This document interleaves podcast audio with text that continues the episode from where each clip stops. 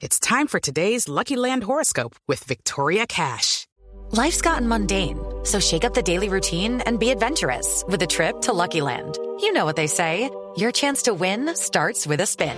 So go to LuckyLandSlots.com to play over 100 social casino-style games for free for your chance to redeem some serious prizes. Get lucky today at LuckyLandSlots.com. Available to players in the U.S., excluding Washington and Michigan. No purchase necessary. VGW Group. Void where prohibited by law. 18 plus. Terms and conditions apply.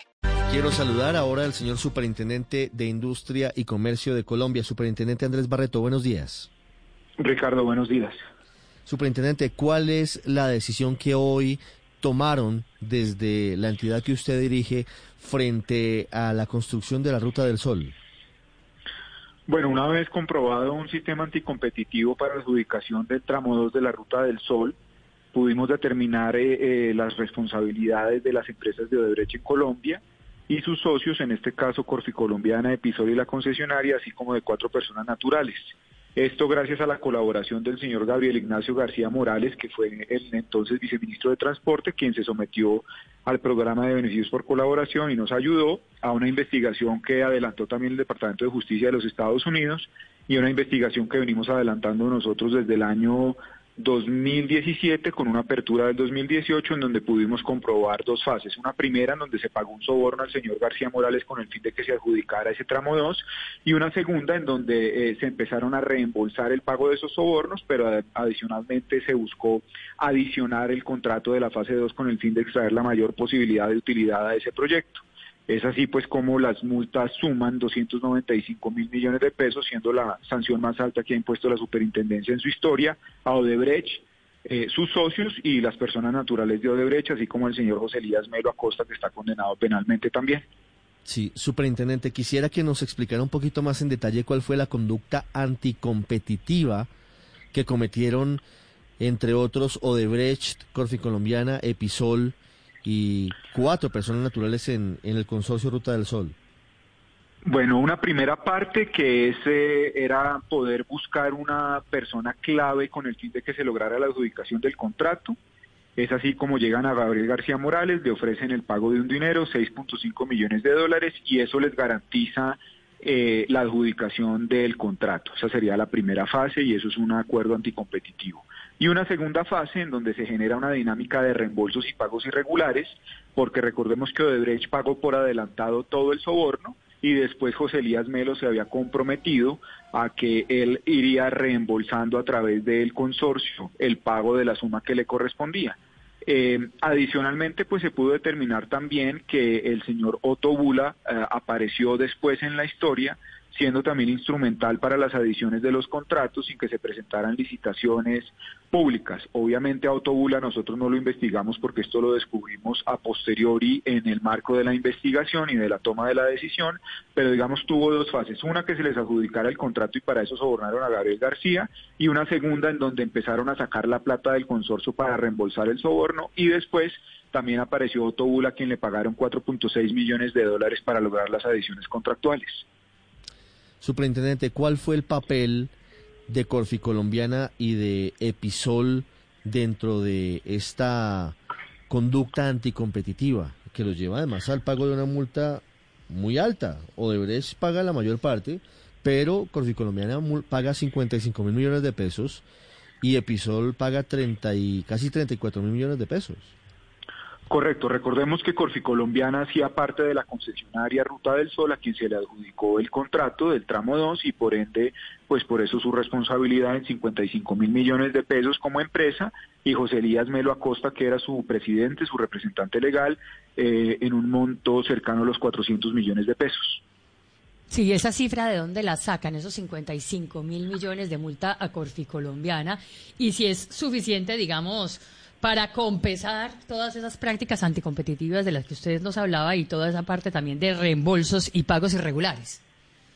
Nosotros tenemos un monto máximo de sanción de 100 mil salarios mínimos, fueron las que se les impusieron a Odebrecht y a, Epis, a, perdón, a Corfi Colombiana eh, se le agradúa en la participación en la proporción de la conducta y por eso a ellos se les dosifican 55 mil millones de pesos. Entonces obedece a dos situaciones. Uno, el máximo legal son 100 mil salarios mínimos y dos, dependiendo del grado de participación, responsabilidad o extracción de la renta ilegal. Pero tenemos un tope de ley, así que aquí se impusieron las máximas a Odebrecht y 55 mil millones de pesos a Corfi Colombiana por un menor grado de participación, lo que suma los 295 mil millones de pesos que pues son las multas más altas que se han impuesto. Sí, superintendente de Odebrecht se supo tenía incluso un departamento de coimas y sobornos llamado Departamento o División de Operaciones Estructuradas. ¿Se llegó a comprobar la existencia de algo similar por el lado de Corfi Colombiana? No, siempre eh, digamos que el pago del soborno giró alrededor del Departamento de Operaciones Estructuradas de Odebrecht, que se pudo corroborar con dos situaciones. El acuerdo de culpabilidad en el año 2016 celebrado entre Odebrecht y el Departamento de Justicia de Estados Unidos y la comprobación aquí en el caso colombiano del control que tenía el señor Luis Mameri de ese Departamento de Operaciones Estructuradas, que era el que autorizaba los pagos en el exterior a través de varias empresas, digamos, fachada, con unos contratos sin soporte. Ahí digamos que eh, la situación en la que se comprometió a Corfi Colombiana fue pues por la administración desleal y el obrar del señor José Elías Melo, que hoy día está condenado penalmente eh, por estas situaciones. Señor Superintendente, el Grupo Aval emite un comunicado esta mañana informando que, de acuerdo con la determinación de la Superintendencia de Industria y Comercio, el doctor Luis Carlos Sarmiento Gutiérrez queda libre de cualquier tipo de investigación frente a estos hechos.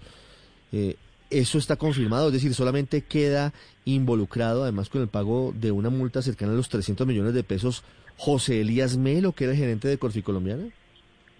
De, Ricardo, desconozco el comunicado y la investigación que nosotros estamos adelantando, eh, pues eh, en un principio en la apertura se mencionó al presidente del grupo hablar que era, eh, del grupo hablar que era el señor Luis Carlos Sarmiento Gutiérrez, pero en el marco de la investigación, así como se ve en el informe motivado que es entre comillas la acusación y en la decisión de la superintendencia, pues no él no aparece ni tiene responsabilidad porque ni se está investigando ni sancionando ni al grupo aval el señor Sarmiento, mm. sino a Corfi Colombiana y a su presidente que era José Elías Melo, pero el comunicado no lo conozco, no mal haría en referirme a él.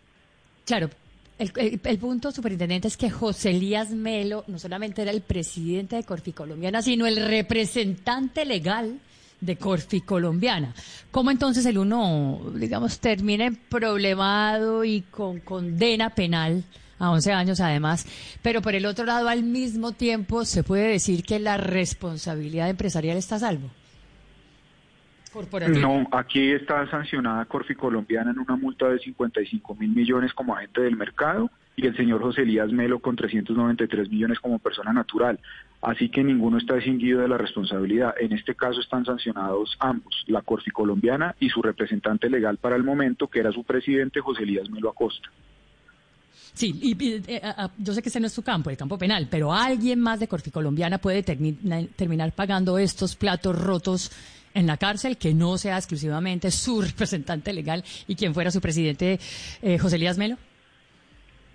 Yo solamente me puedo referir al caso administrativo de competencia, no sabría poder, digamos, hablarle de una responsabilidad penal adicional. Lo que sí sabemos es que José Elías Melo fue condenado penalmente en primera instancia por un juzgado penal y su condena fue ratificada por un tribunal razón por la cual está pagando una pena privativa de la libertad, lo mismo que pasó con Gabriel García Morales, que en su momento fue el delator.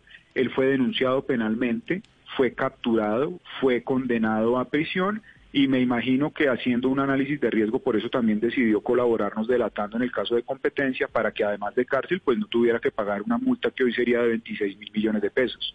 Step into the world of power, loyalty. and luck. I'm gonna make him an offer he can't refuse. With family, cannolis, and spins mean everything. Now, you wanna get mixed up in the family business. Introducing The Godfather at Choppacasino.com. Test your luck in the shadowy world of The Godfather slot. Someday, I will call upon you to do a service for me. Play The Godfather, now at Choppacasino.com. Welcome to the family. No purchase necessary. VGW Group. Void where prohibited by law. 18 plus. Terms and conditions apply.